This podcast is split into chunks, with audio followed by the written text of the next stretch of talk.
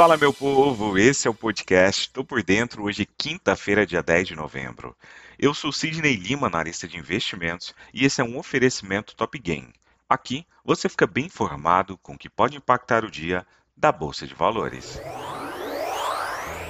Ontem, o índice Bovespa seguiu em renovação de mínimas do meio para o fim da tarde dessa quarta-feira, dia 9. Petrobras e Vale que contribuíram mais cedo para dar algum suporte ao índice na Bolsa de Valores por aqui, acentuaram correção neste fim de tarde, com as ações ordinárias e preferenciais da petrolífera em queda. Por exemplo, a preferencial acabou cedendo 1,65% e as ações ordinárias da mineradora em baixa de 1,22% no fechamento do dia. As perdas em Bradesco superaram 16% na sessão, movidas pela decepção do mercado com o balanço trimestral do banco.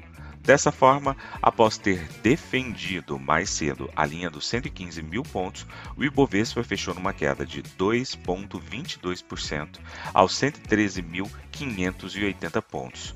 O volume financeiro dessa quarta-feira foi de 48,1 bilhões de reais. Na semana, o Ibovespa acaba caindo 3,87%, colocando as perdas do mês a 2,12%.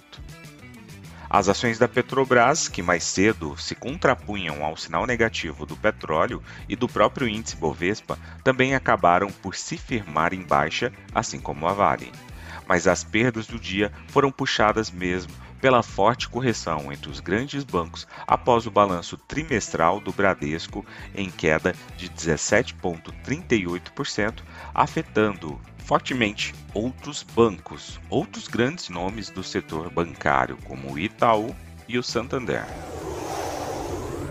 Nos Estados Unidos, a bolsa encerrou em forte queda nesta quarta-feira, com os ganhos republicanos nas eleições de meio de mandato parecendo mais modestos do que alguns esperavam, com os investidores também se concentrando nos próximos dados de inflação que fornecerão pistas sobre a gravidade dos futuros aumentos das taxas de juros.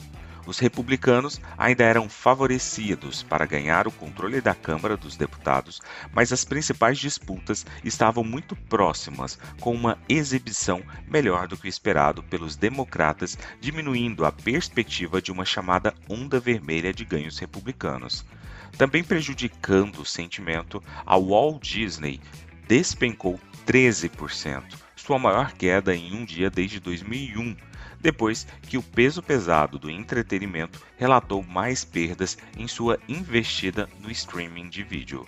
A Tesla caiu 7,2% para uma baixa de dois anos depois que o presidente executivo Elon Musk divulgou nesta terça-feira que vendeu 3,95 bilhões em ações da fabricante de veículos elétricos dias depois de fechar o acordo de 44 bilhões com o Twitter. Na Europa, os mercados de ações abriram em baixa nesta quinta-feira, com a turbulência no mercado de criptomoedas diminuindo o sentimento, enquanto os investidores continuam digerindo as eleições de meio de mandato dos Estados Unidos, bem como os resultados corporativos trimestrais.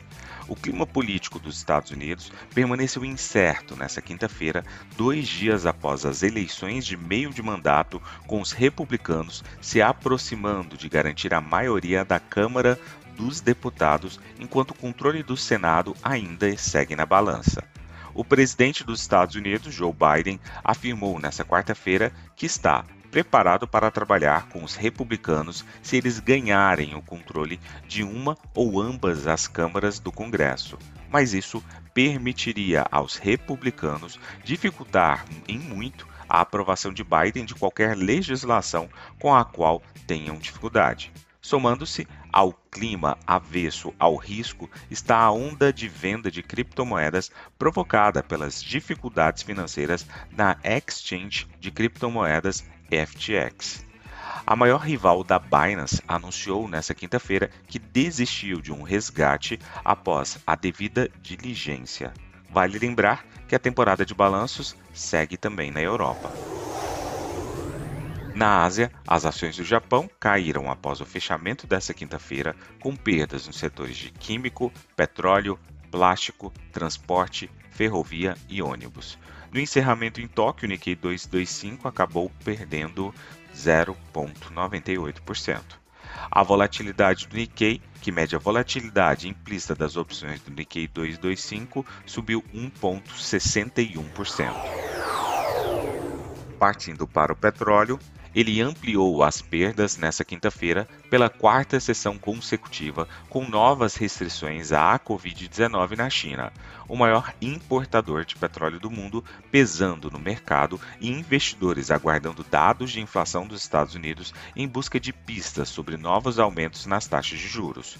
Os preços do Brent caíram mais de 6% até agora essa semana, enquanto o WTI caiu mais de 7% o centro manufatureiro de Guangzhou, uma cidade de 19 milhões de pessoas, registrou nesta quinta-feira mais de 2 mil novos casos em 9 de novembro, o terceiro dia acima desse nível do pior surto da cidade até agora.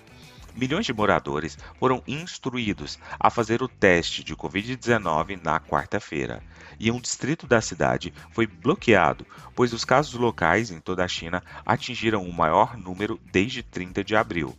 Nessa quinta-feira, os Estados Unidos divulgarão dados do Índice de Preços ao Consumidor, famoso IPC, que devem mostrar uma desaceleração na taxa de inflação para os números do núcleo mensal e anual. Isso pode levar o Federal Reserve dos Estados Unidos a reduzir o tamanho dos seus aumentos planejados das taxas de juros, o que seria considerado positivo para o crescimento econômico e da demanda por petróleo. Na agenda econômica de hoje, às 9 horas da manhã, teremos divulgação de dados relacionados ao IPCA, famosa inflação ao consumidor aqui no mercado brasileiro. Às 10 horas e 30 minutos, divulgação também de inflação lá no mercado norte-americano, dessa vez ao consumidor, o famoso IPC às 10 horas e 30 minutos. Também às 10 horas e 30 minutos, divulgação de pedidos iniciais por seguro-desemprego no mercado norte-americano. Partindo para as cotações, agora que são 7 horas e 31 minutos, temos Dow Jones a 0,08% de alta, S&P 500 subindo 0,13% e Nasdaq Bolsa da Tecnologia com uma alta de 0,22%. A Alemanha cai agora 0,28% e no geral puxa todos seus pares ali da Europa também para o terreno negativo. O índice VIX sinaliza um aumento do temor dos investidores com uma alta de 0,20%.